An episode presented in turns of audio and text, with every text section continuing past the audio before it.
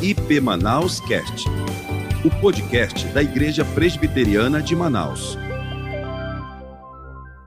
Que prazer estar com vocês nesta manhã. Eu expresso a gratidão pelo convite que me foi feito através da Jusce e certamente ela representou a liderança dessa igreja, os pastores, e expresso também a minha alegria em participar desde sexta-feira desta conferência missionária. É uma bênção ver e ouvir o que Deus está fazendo através dessa igreja.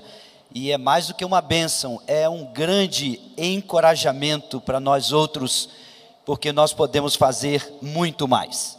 Conforme o pastor já falou, estou acompanhado por minha esposa, Simone, médica infectologista, missionária, estamos caminhando juntos na obra missionária já há 26 anos e tem sido um prazer enorme servir ao Senhor. Eu cheguei aqui no Amazonas bem novo, cheguei aqui com 24 anos, você vai poder fazer a conta aí da minha idade. Em 1995, solteiro, fui trabalhar na fronteira do Brasil com a Colômbia, com o povo curipaco. Em 97 nos casamos e fomos juntos trabalhar com o povo Yanomami, na região de, São de, de Boa Vista, mas já voltando para o estado do Amazonas, e lá servimos durante alguns anos. Atualmente eu sirvo na área de liderança, pastoreio, cuidado de missionários, e minha esposa, como médica, ela é responsável pela saúde física e também emocional, espiritual de missionários, porque é médica, mas também é conselheira bíblica e tem sido ferramenta nas mãos do Senhor. Esse ano, a missão Novas Tribos do Brasil completa 70 anos de existência. E eu quero muito objetivamente compartilhar com você esse vídeo que foi produzido para celebrarmos esses 70 anos da história de Deus, não da nossa história, mas a história que Deus está escrevendo através de nós. Vamos assistir esse vídeo.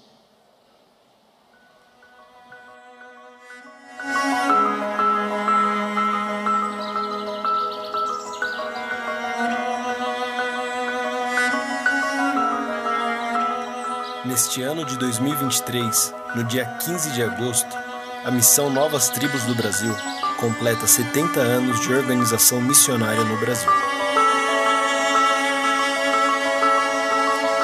Mas essa história não é sobre uma agência missionária, é sobre como Deus tem usado sua igreja para realizar a obra missionária ao redor do mundo.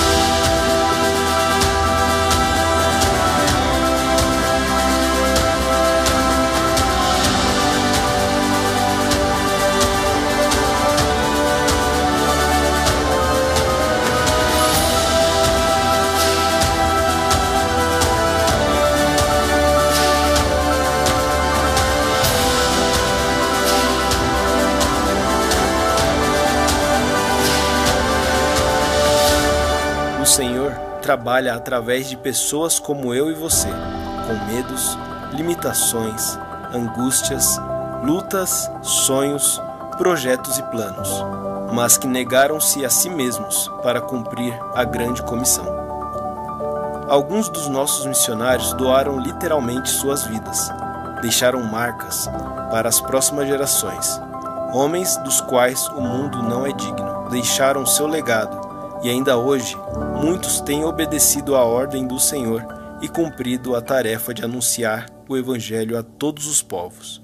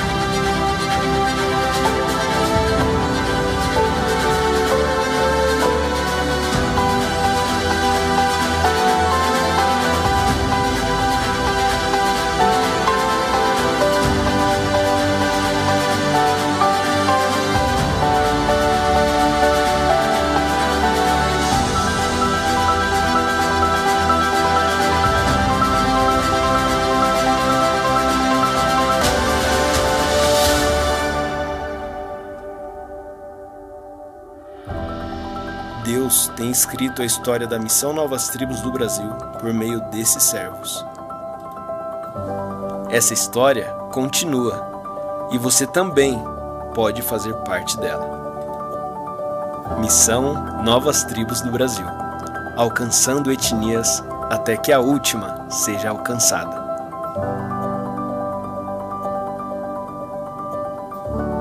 Nós somos cerca de 430 e poucos missionários servindo aqui no Brasil e em alguns outros lugares do mundo. E nós trabalhamos em diversas áreas, executamos inúmeros ministérios, há tantas oportunidades para servir. Inclusive, nós temos um programa de aviação, e desde cedo eu aprendi uma frase: se uma bicicleta é supérfluo, Deus não dá, mas se um avião é uma necessidade, Deus supre. E nós temos experimentado isso. Nós já tivemos um avião, depois tivemos um helicóptero, esse helicóptero é, estragou, caiu o hangar sobre ele, perda total. Deus nos deu outro helicóptero, aquele que você está vendo ali. E nós temos um programa de aviação que serve aos plantadores de igrejas que vivem em lugares remotos.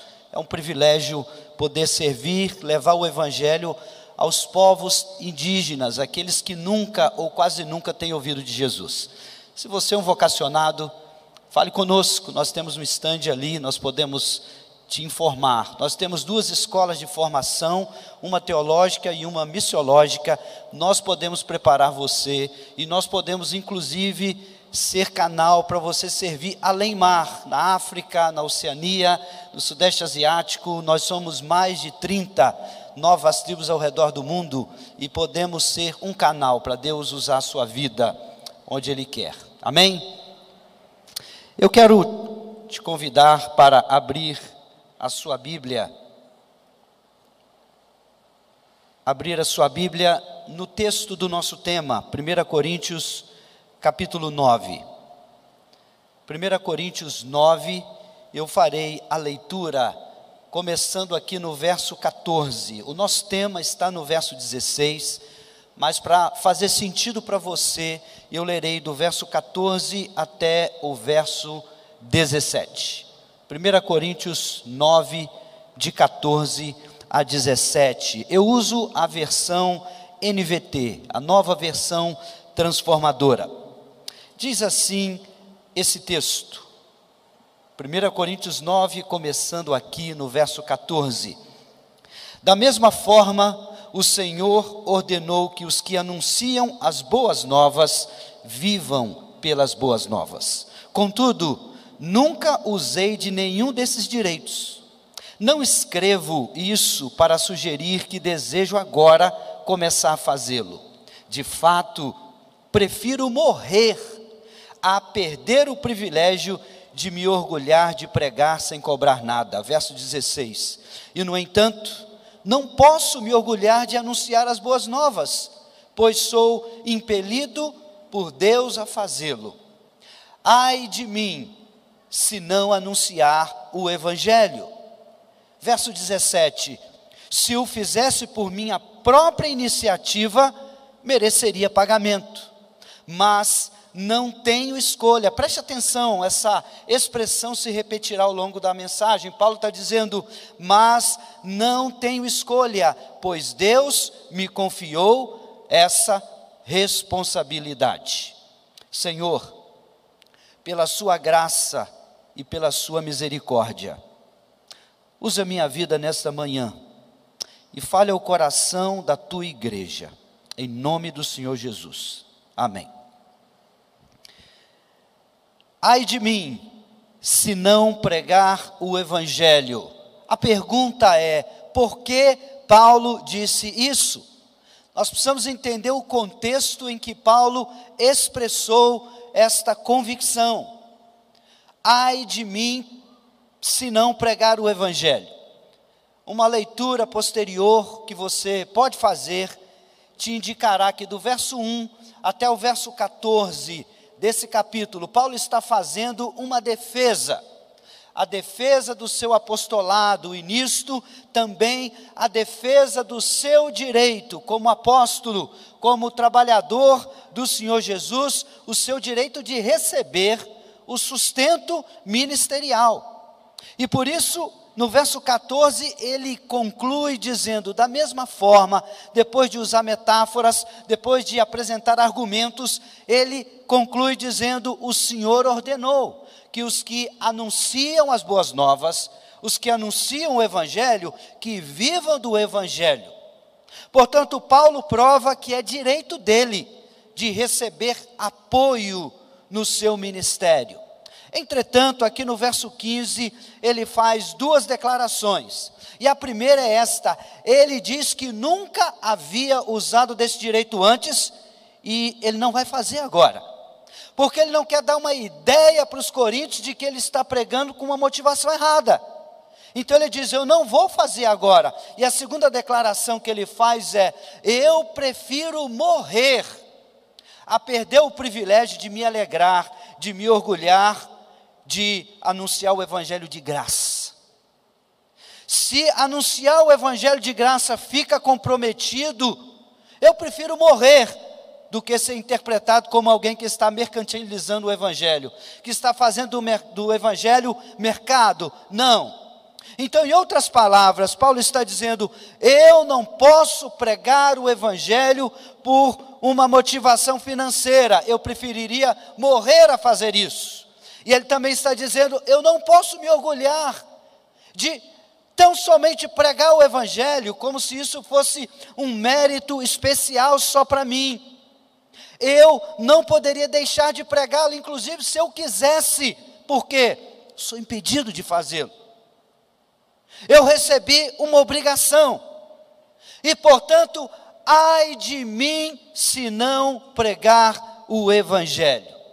Ai de mim. Vamos entender aqui as implicações do que Paulo falou, e inclusive vamos entender as aplicações disto para você e para mim. Então, essa não é uma mensagem, uma mensagem de missões apenas. Essa não é uma mensagem que vai falar dos missionários. Essa é uma mensagem para você e para mim. Essa mensagem fala de você e também de mim. Então eu quero começar destacando esse primeiro ponto. Ai de mim, se não pregar o evangelho, porque é uma responsabilidade e por isso nós temos uma comissão. Eu vou repetir: ai de mim se não pregar o Evangelho, porque é uma responsabilidade, portanto, nós temos uma comissão.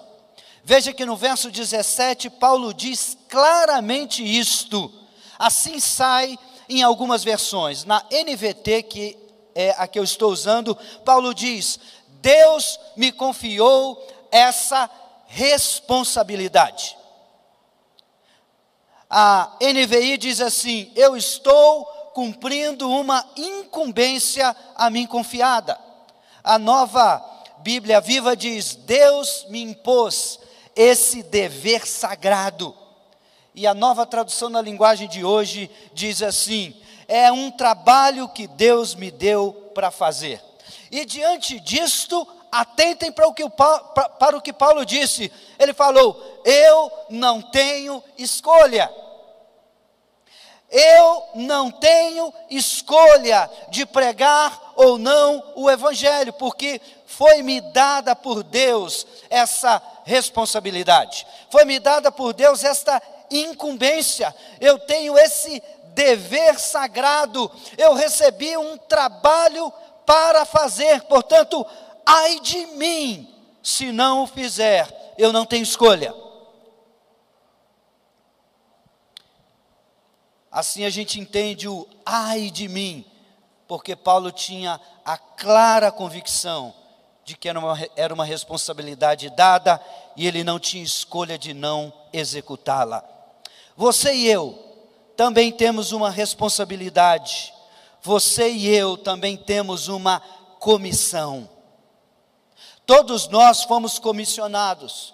Quantos aqui já ouviram falar da grande comissão? Levante sua mão, por favor. A grande comissão.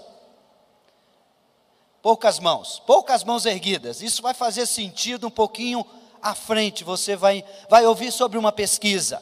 Mas nós temos na palavra de Deus a grande comissão, ou seja, o grande chamamento de Deus. para nós, a grande convocação de Deus para você e para mim. E essa grande comissão, ela está no que chamamos de as cinco versões da grande comissão na Bíblia. Mateus 28, 19 e 20, talvez seja o texto mais conhecido. Marcos 16, 15. Lucas 24, 47. João 20, 21. Atos 1, 8. São as versões diferentes da grande comissão e todas essas passagens Todos esses textos comunicam uma mesma mensagem. É Jesus falando para você e para mim para pregar o evangelho a toda criatura, de todos os povos, em todas as nações, até os confins da terra. É uma mensagem comum, única. E essa é a sua e a minha responsabilidade. Nós recebemos esta incumbência, esse dever. Você e eu temos um trabalho para fazer. Essa é a sua e a minha comissão. A nossa responsabilidade tem números, e esses números representam pessoas, não são estatísticas em si, mas revelam vidas preciosas que precisam do cumprimento da sua e da minha responsabilidade, da nossa comissão. Por exemplo, falando do desafio indígena no Brasil. Existem 164 etnias indígenas no Brasil consideradas não alcançadas. E destas 164, há 99 consideradas não engajadas. Sabe o que significa isso? Além de não alcançadas, são também não engajadas, porque não há um missionário trabalhando entre eles, não há crentes entre eles, não há igrejas entre eles, não há nenhum esforço de evangelização, de plantio de igreja entre essas quase 100 etnias indígenas no nosso país. São números alarmantes. Há milhares, eu disse, milhares de comunidades ribeirinhas aqui na região norte, ainda sem o alcance do Evangelho. Pessoas vivendo, crescendo e morrendo sem conhecer o Salvador. Um terço do mundo ainda não ouviu o Evangelho. Quase 3 bilhões de pessoas ainda não foram alcançadas pelo Evangelho. Eu estou falando de pessoas que praticamente nunca ouviram do nome doce e sublime de Jesus Cristo. E dos 16, mais de 16 mil povos etnolinguísticos no mundo, ainda mais de 6 mil desses povos que ainda também não foram alcançados. O nosso desafio tem números, e esses números falam de pessoas. E a pergunta, a grande pergunta é: para quem é a grande comissão? Ou de quem é a responsabilidade de pregar o Evangelho? É dos missionários apenas? É dos pastores apenas? É dos obreiros, dos evangelistas? Será que existe mesmo um grupo seleto, uma força-tarefa dentro da igreja, um grupo que representa a elite espiritual e a grande comissão e a responsabilidade é desse grupo, dessas pessoas? É óbvio que não. E como parte de uma igreja missionária, você sabe que não, mas existem milhares de cristãos que não entendem isto. Não entendem que a comissão é pessoal, não entendem que a responsabilidade é de cada um. A grande comissão foi dada para a igreja de Jesus Cristo. Então escute bem: se você é salvo em Jesus Cristo, então esta é a sua responsabilidade. Você está debaixo desta comissão, desse grande chamado, dessa grande ordem que o Senhor Jesus deu. E você e eu, então também podemos dizer, como Paulo: ai de mim, se não pregar o Evangelho. A grande comissão é a ordem que Jesus deu para a sua igreja. Se você é igreja no Senhor Jesus, então essa é a sua responsabilidade, essa é também a sua comissão. E a nossa comissão é fazer o Evangelho conhecido aqui e até os confins da terra. E todos os crentes deveriam conhecer e viver a grande comissão. Irmãos, a grande comissão não é apenas uma estratégia, ela é também. Ela não é apenas uma grande ideia, ela é também. Mas a grande comissão é muito mais do que isso. A grande comissão é um estilo de vida. Onde quer que você e eu estejamos, nós devemos testemunhar de Jesus. E nós devemos criar condições para que esse evangelho chegue até os confins da terra. Mas escute isso. Uma pesquisa foi feita alguns anos atrás entre igrejas americanas. E o resultado dessa pesquisa é assustador. A pergunta dessa pesquisa foi simples. E a pergunta foi: Você já ouviu da grande comissão? Está na Bíblia, eu já mencionei. Eu já expliquei. E a pergunta foi para inúmeros crentes de várias igrejas americanas. Você já ouviu da grande comissão? 6% responderam: Eu não tenho certeza. 17% responderam: Sim, eu já ouvi. E eu sei e posso explicar. 17%. 25% responderam: Sim, eu já ouvi, mas eu não posso lembrar do significado. E 52% responderam: Não, eu não sei nada sobre a grande comissão.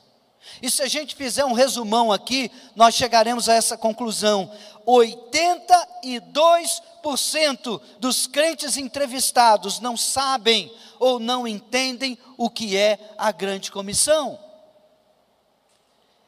E diante desse número, nós podemos dizer assim: ai de nós, porque nós não estamos conscientes de uma responsabilidade clara, de uma incumbência que nos foi dada. Todo crente precisa saber que nós temos a responsabilidade de pregar o Evangelho, começando aqui onde nós estamos e indo até os confins da terra. Meus irmãos, nós devemos, como indivíduos, e como comunidade local de cristãos, pregar o Evangelho onde nós estamos. Onde nós podemos alcançar, porque todos nós somos testemunha. Mas onde nós não podemos ir como comunidade local de cristãos, onde nós não podemos chegar, sabe qual é a estratégia da missão? Porque o Senhor Jesus deu uma missão para a igreja: é fazer discípulos de todas as nações. Esta é a missão. E qual é a estratégia da missão? É missões. E como é que isso acontece? Naqueles lugares onde nós, como comunidade local, não podemos ir, sabe o que a gente tem que fazer?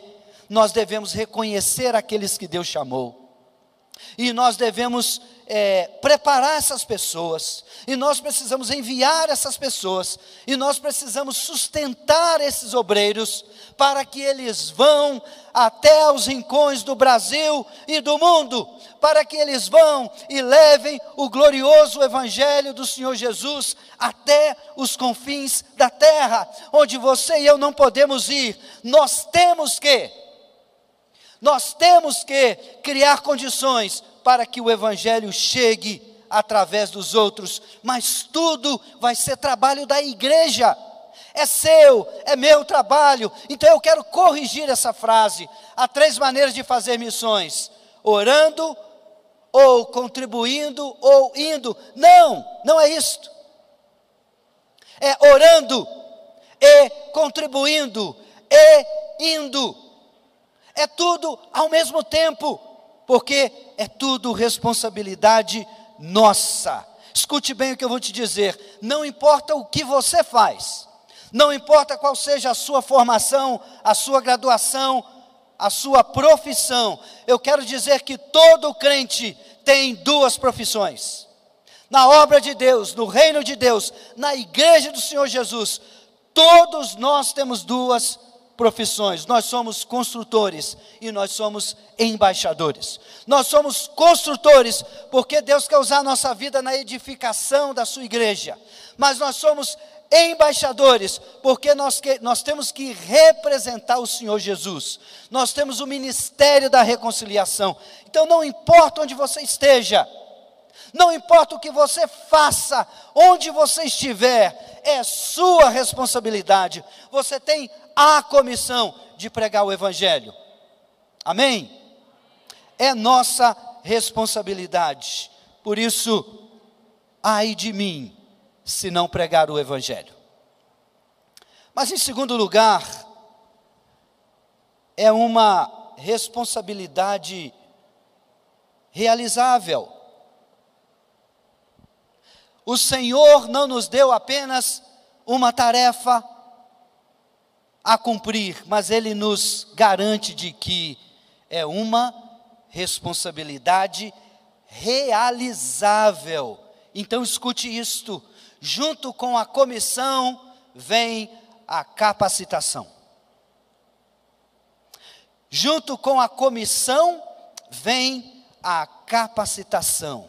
A tarefa de pregar o Evangelho, ela sim é realizável. Então, notem: se não há escolha, porque Paulo disse: Eu não tenho escolha. Se não há escolha quanto à responsabilidade, então também não há desculpas quanto à comissão.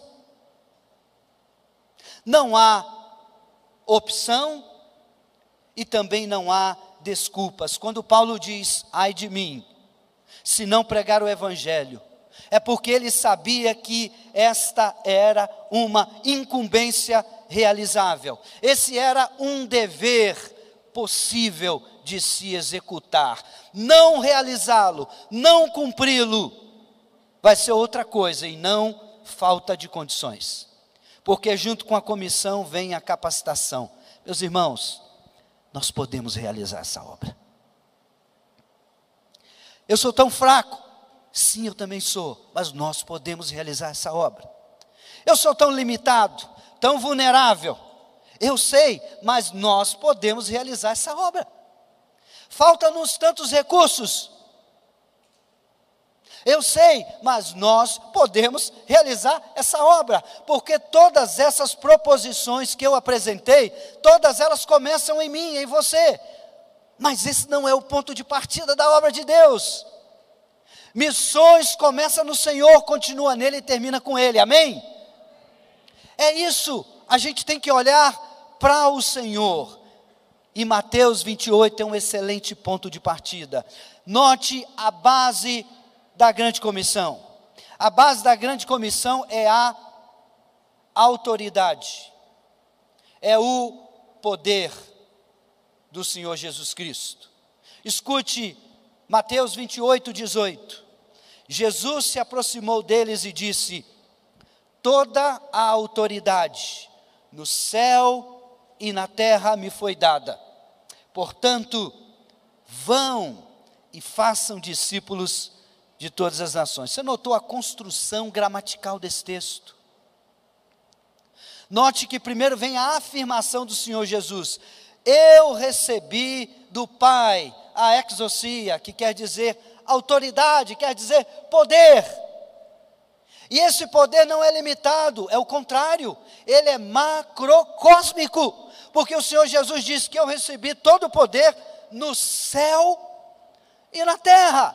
Não há nenhuma dimensão celestial ou terrena que não esteja submetida ao poder, à autoridade do Senhor Jesus. Ele é o Senhor Todo-Poderoso.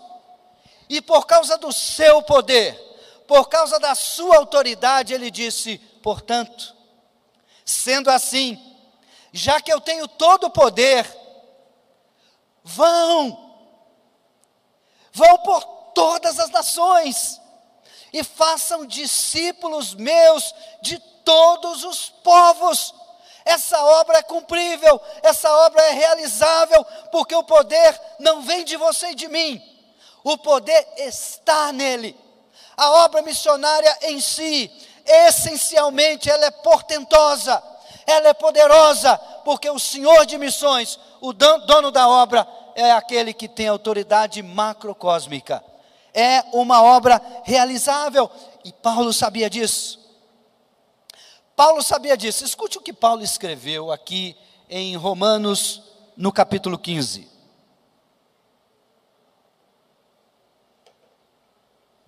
Aqui em Romanos 15, versos 18 e 19. Preste atenção no que Paulo escreveu aos seus irmãos em Cristo Romanos. Ele disse: No entanto, eu não ouso me vangloriar de nada, exceto do que Cristo fez por meu intermédio. Preste atenção nessa expressão dele. Exceto o que Cristo fez por meu intermédio, a fim de conduzir os gentios a Deus, por minha mensagem e pelo meu trabalho, convencendo-os pelo poder de sinais e maravilhas e pelo poder do Espírito de Deus. Aí ele ele inicia o verso 19 dizendo: Assim, assim como ele acabou de dizer que ele foi instrumento, que Cristo fez por seu intermédio, mas foi pelo poder do Espírito Santo. E veja como ele termina o verso 19: Assim, uma conclusão, eu apresentei plenamente as boas novas de Cristo desde Jerusalém até o Ilírico. Assim, eu ferramenta, eu instrumento, por meu intermédio, mas pelo poder de Deus, pela autoridade do Espírito Santo, pelos recursos que vêm do céu. Assim, eu pude apresentar o Evangelho plenamente a um número incontável de pessoas. Em dez anos, Paulo plantou igrejas nas quatro principais províncias da sua época. Centenas e centenas e centenas de pessoas se converteram. Igrejas, muitas foram levantadas. Como esse homem pôde fazer tanto em apenas dez anos? Mas ele está dizendo aqui: foi Cristo que fez, foi por meu intermédio. Sim, eu preguei, sim, eu trabalhei, sim, eu corri, mas o segredo não está em mim, o segredo está na mão que me empunhou. Eu fui uma ferramenta. A força não veio de mim, a força veio dele. Ele foi a energia, ele foi o poder. Tudo por causa dele. Meus irmãos, esta obra, ela é sim realizável. É uma responsabilidade que nós recebemos, mas é uma responsabilidade que pode ser cumprida porque junto com a comissão que você e eu recebemos, nós temos também a capacitação. A nossa fragilidade não limita nem impede o poder do Evangelho, mas é o contrário, ela o destaca, ela o evidencia. Uma vez eu ouvi esse testemunho de uma missionária, ela disse o seguinte: se Deus usou o nada para criar o universo, e foi assim mesmo, porque ele apenas disse, e as coisas vieram a existir. Ela disse: se Deus usou o nada para criar o universo, então Deus pode usar a minha vida. Porque o poder está nele. Você não tem ideia do que Deus pode fazer através de você. Recentemente eu ouvi, me permita esse compartilhamento muito pessoal, mas Deus só me permitiu ouvir isso 30 anos depois. Mês passado eu estava em Águas de Lindóia participando de um congresso e lá eu encontrei um amigo da minha cidade, do interior do Rio de Janeiro, hoje pastor. E foi um prazer revê-lo, reencontrá-lo. E ele me disse: Serginho, eu quero te dizer um negócio. Eu falei: Fala para mim, Éden. Ele disse: Eu acho que você nunca soube disso, mas você se lembra quando você ainda era um adolescente, você pregou num culto de evangelismo na minha casa, à noite. Eu falei, eu lembro disso. E você se lembra que você pregou, mas por alguma razão você precisou sair. Eu falei, eu não lembro disso. É, mas você saiu. E eu sei bem porque você saiu.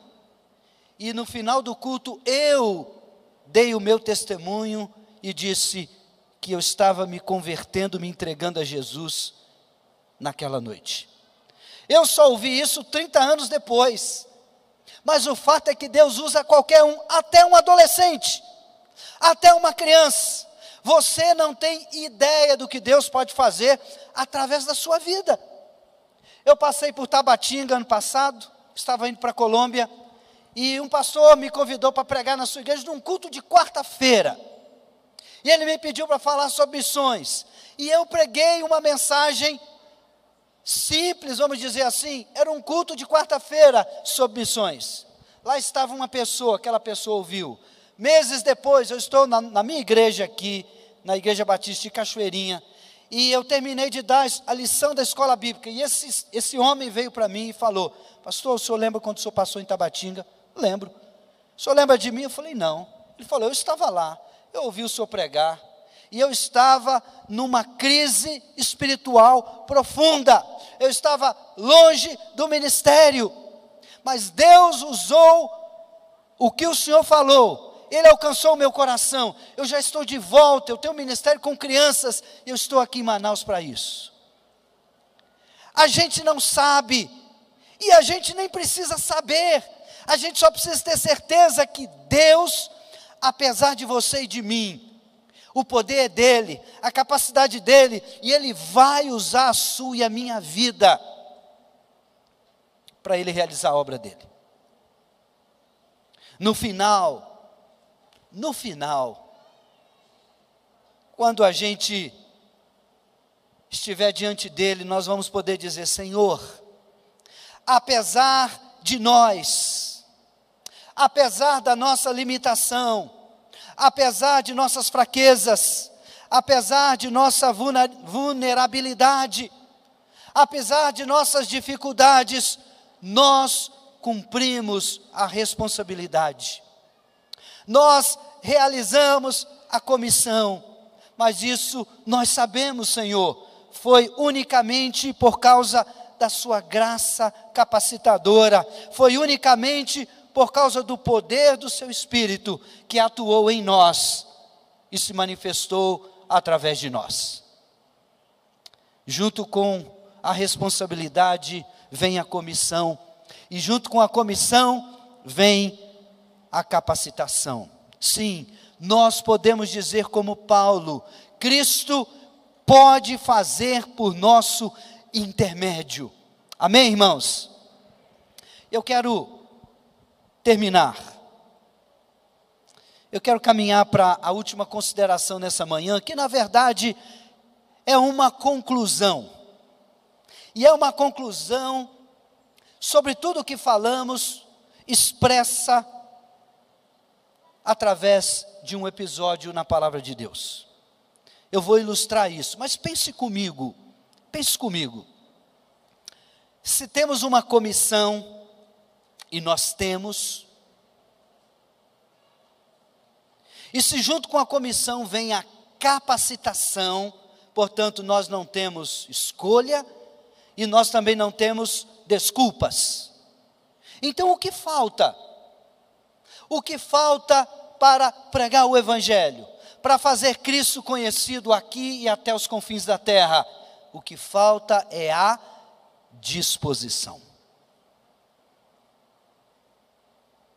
Veja, a comissão e a capacitação vêm unicamente de Deus, são provisões de Deus para nós.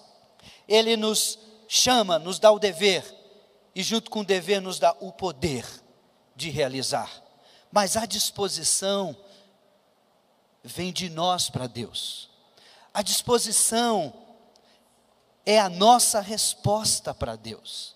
E quando eu falo de disposição, eu estou dizendo de se entregar para Deus. Eu estou falando de se envolver. Eu estou falando de se comprometer eu estou falando de vestir a camisa do Evangelho, e não apenas vestir a camisa, mas de vestir e suar essa camisa. Eu estou falando de estar livre, de estar pronto, de estar disponível e desejoso de fazer o que Deus nos entregou para fazer, de não ser um crente secreto, escondido, mas ser um embaixador que representa Cristo com ousadia, com coragem, com intrepidez no cumprimento da responsabilidade. Na disposição está a intenção. Na disposição está a vocação. está a visão, está mais do que isso, está o coração.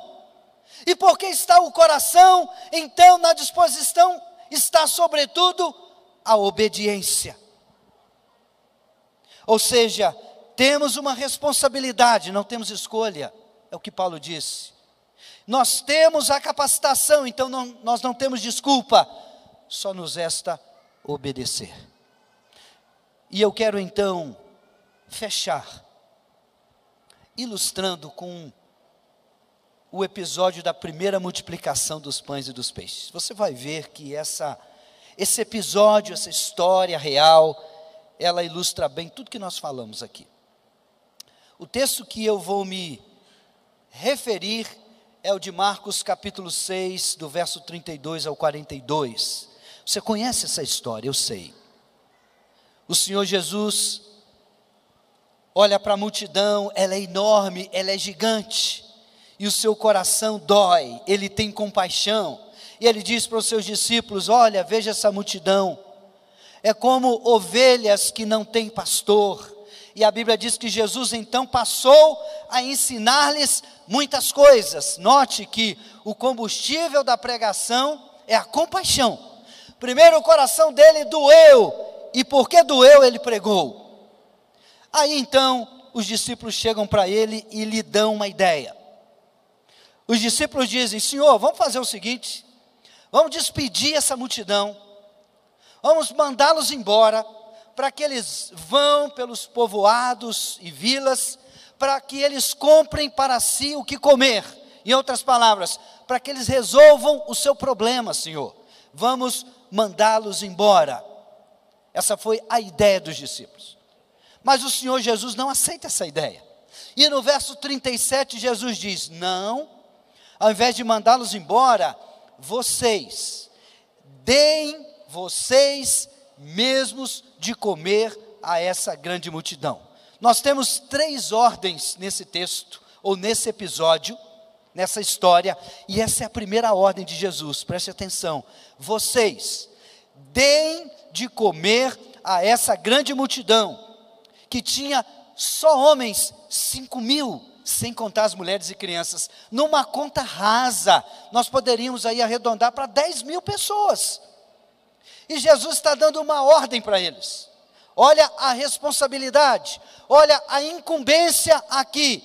Vocês vão dar de comer a essa grande multidão. Aí veio o susto. Aí os discípulos se admiraram, mas Senhor, como é que nós vamos fazer isso, Senhor? Nós precisaríamos de muito dinheiro mesmo. E é claro, nós não temos tudo isso. Aí Jesus faz uma pergunta para eles: Quantos pães vocês têm? e ele dá a segunda ordem: vão e vejam. Vejam o que vocês têm. E você sabe essa história. Eles tinham quantos pães? Cinco pãezinhos e quantos peixinhos? Dois peixinhos. Mas tem um, um, um detalhe aqui. O que Marcos não conta é João que esclarece. Quando João fala sobre esse mesmo episódio, João diz que André, um dos discípulos, foi ele quem achou no meio da multidão um rapaz. Era um rapaz aprevenido. Ele estava com o lanchinho dele. Nem os discípulos tinham nada, mas aquele rapaz tinha os cinco pãezinhos e os dois peixinhos. E João diz que eram pães de cevada. Sabe o que isso quer dizer? Não era de trigo. A cevada era a comida barata do povo comum. Então era o pãozinho, não era nem o melhor. Os discípulos não tinham nada para oferecer. André achou alguém no meio da multidão, mas aquilo ainda era insuficiente. Aquilo ainda era escasso, era nada para cumprir a ordem que Jesus deu. Se a gente parasse nessa altura da história, nós poderíamos perguntar, nós poderíamos interagir: será que essa ordem é cumprível? Será que os discípulos vão conseguir realizar essa incumbência, esse mandato, essa comissão? Será? Porque cinco pães, pãezinhos e dois peixinhos para alimentar milhares de milhares de pessoas? Sem chance. Mas que bom que a história não para aí. André então achou no meio da multidão esse rapaz. E certamente eles disseram para Jesus: Senhor, tudo que nós temos é nada, já vou avisar, é insignificante, eu já adianto, mas tudo que a gente tem para cumprir a sua ordem são cinco pãezinhos e dois peixinhos. Mas o que Marcos não conta, nem João, é Mateus é quem diz. Porque é Mateus quem registra a terceira ordem de Jesus. Quando eles falam que tem, Jesus diz em Mateus: tragam para mim. Jesus não disse, ah, então joga isso fora, vamos, vamos esquecer essa ideia. Jesus não descartou o pouco. Jesus não desprezou o insuficiente. Sabe o que ele disse? Traga para mim. Traga. E você sabe o que aconteceu. E você sabe como é que essa história então se desenrolou. Ela começa com uma multidão faminta e ela termina com essa mesma multidão satisfeita. Comeram até não aguentar mais. Essa história começa com uma grande escassez e insuficiência. Essa história termina com todo mundo com a barriga cheia e ainda sobraram doze cestos cheios de pão e de peixe. Cada cesto, um para cada discípulo. Eles não tinham nada. No final, agora eles têm um cesto cheio. A grande pergunta é: qual foi o ponto de convergência? O que é que aconteceu para essa história virar de ponta cabeça? Sabe o que aconteceu? E esse é o ponto. E é aqui que a gente amarra tudo e conclui. O ponto aqui é o pouco, o insignificante, o nada foi parar no lugar certo, as mãos do Senhor Jesus. Ali o milagre aconteceu. Foi ali que ele orou, ele abençoou. E, e pensem, vivam o texto. E o Senhor Jesus ia então entregando os pãezinhos e os peixinhos, e aquelas, aqueles milhares estavam agora agrupados em grupos de 50 e de 100. Olhe os discípulos, veja-os carregando aqueles cestos de grupo em grupo, alimentando um por um, e como você e eu fazemos normalmente quando temos visita em casa, coma mais um pouquinho. E eles diziam: Não, não aguento mais. Se eu comer mais, eu passo mal. Eu já comi o possível. E se eu comer mais, eu não aguento. Meus irmãos, a ordem foi cumprida. A ordem de dar de comer à multidão foi cumprida. Foram os discípulos com os pãezinhos e os peixinhos que eles apresentaram nas mãos de Jesus. A obra foi realizada mas não sem o poder transformador do Senhor Jesus. E eu termino dizendo para você o seguinte: esse é o lugar que você e eu temos que estar, as, nas mãos do Senhor Jesus. É esse o lugar onde o pequeno se faz grande, onde o pouco se faz muito, onde o escasso se torna abundante, generoso. É nas mãos do Senhor Jesus e através delas que a obra de missões é realizável. Nós temos uma responsabilidade, portanto, uma comissão, não temos escolha. Ai de nós se não realizarmos. Mas junto com a responsabilidade, nós temos o poder, junto com a comissão, vem a capacitação. No poder dele nós podemos. O que é que falta? O que falta é a dedicação. É você e eu, crentes em Jesus Cristo, os recipientes desse dever e dessa responsabilidade é de nos colocarmos nas mãos do Senhor Jesus e dizer: Senhor, eis-me aqui. Dizer, Senhor, eu não quero de jeito nenhum ficar fora. Eu não sei se você pegou a ideia, mas é exatamente nesse ponto que o ai de mim é substituído pelo eis-me aqui. Nós não precisamos nos preocupar e dizer, ai de mim se não pregar o Evangelho, porque nós podemos dizer, Senhor, eis-me aqui. Me usa do jeito do Senhor, no tempo do Senhor, da forma do Senhor. Eu nem preciso saber, eu só quero ter a certeza de que eu estou cumprindo a responsabilidade que o Senhor me deu. Que Deus te abençoe. E que Deus use a nossa vida. Abaixa a sua cabeça, entregue-se ao Senhor nesse momento.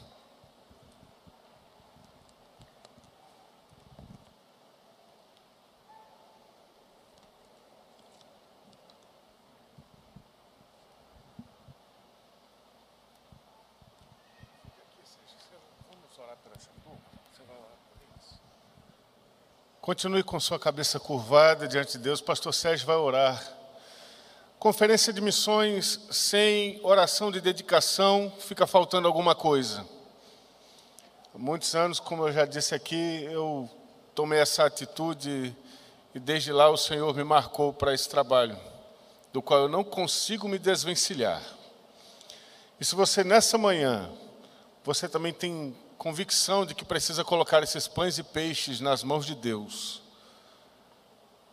eu quero que você se levante onde você está e fique aí onde você está. Você não vai precisar vir aqui na frente. E o pastor Sérgio vai estar orando por você. Você vai estar dizendo: Senhor, eis-me aqui. Eis-me aqui. Pode levantar-se onde você está.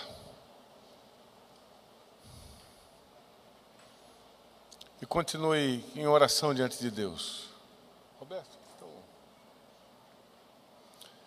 Diga, Senhor, eis-me aqui, Senhor.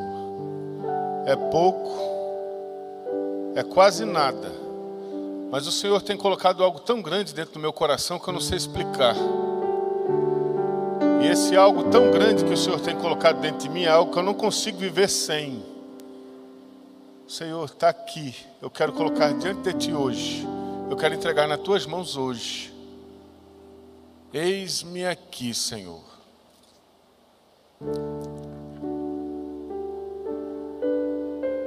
E nós vamos orar. Você vai receber esta oração. E após receber essa oração, procure um dos oficiais dessa igreja e fale porque você ficou de pé. Fale, eu tenho um chamado. Procure um pastor dessa igreja, um presbítero, um diácono. Procure um líder dessa igreja e diga: Eu tenho um chamado. Eu tenho um chamado. Eu preciso de ajuda para que esse chamado aconteça, para que esse chamado ocorra. Perturbe os oficiais dessa igreja. Nós estamos orando ao Senhor para que envie trabalhadores para a sua seara e a resposta dessa oração é você. É você a resposta dessa oração. Quantas dezenas de tribos indígenas sem presença evangélica, quantos milhares de comunidades ainda, a resposta é você. Vamos receber essa oração em nome de Jesus. Nosso Deus, nós agradecemos ao Senhor pela a graça de nos confiar o Evangelho. Senhor, nós te agradecemos porque nós não temos escolha, isso é graça do Senhor.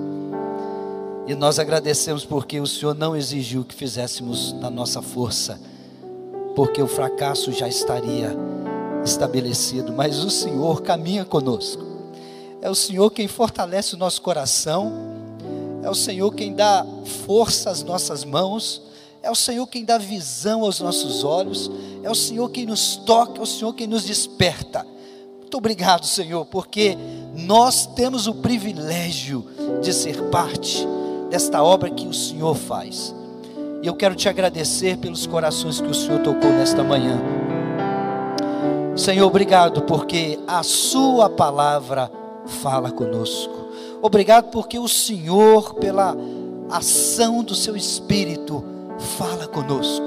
Obrigado, Senhor, pelo povo do Senhor aqui e por esses irmãos que, em obediência ao que o Senhor lhes comunicou, eles se destacam, ficando de pé e dizendo: Senhor, conta comigo. Eu peço clareza do propósito do Senhor para a vida deles. Eu peço a direção clara do Senhor para os seus corações. Talvez muitos aqui, Senhor, sejam profissionais, estão entendendo que devem ser mais intencionais, mais comprometidos com o testemunho, onde o Senhor os plantou em escolas, em hospitais, em repartições públicas, inúmeros lugares, Senhor. Use essas pessoas, use esses irmãos em Cristo, cada um deles, dê ousadia dê intrepidez, dê coragem, dê sabedoria para eles e dê desejo, entusiasmo, empolgação com o Senhor, com a verdade do Senhor. Usa a boca deles, Senhor, para que Cristo seja conhecido onde o Senhor tem colocado os seus. Mas certamente alguns também estão de pé, Senhor, nessa manhã, porque entendem que tem uma vocação, que o Senhor tem lhe chamado para uma obra específica. Senhor, guarde o coração desses meus irmãos e assegura-lhes, ó Deus, dia a dia, que eles não têm nada a perder ao se entregarem totalmente ao Senhor, porque na verdade eles já ganharam tudo. Ajude-os, ó Deus, a entenderem os passos que o Senhor quer que eles deem. Use os ministros, os oficiais dessa igreja, os pastores, os missionários, como encaminhamentos do Senhor para essas vidas. Ó Deus, agradecemos porque o que vimos, o que presenciamos nesta manhã, é o resultado da ação graciosa, misericordiosa e, sobretudo, poderosa do Senhor em falar com teu povo nessa conferência missionária. Por isso agradecemos no nome de Jesus. Amém.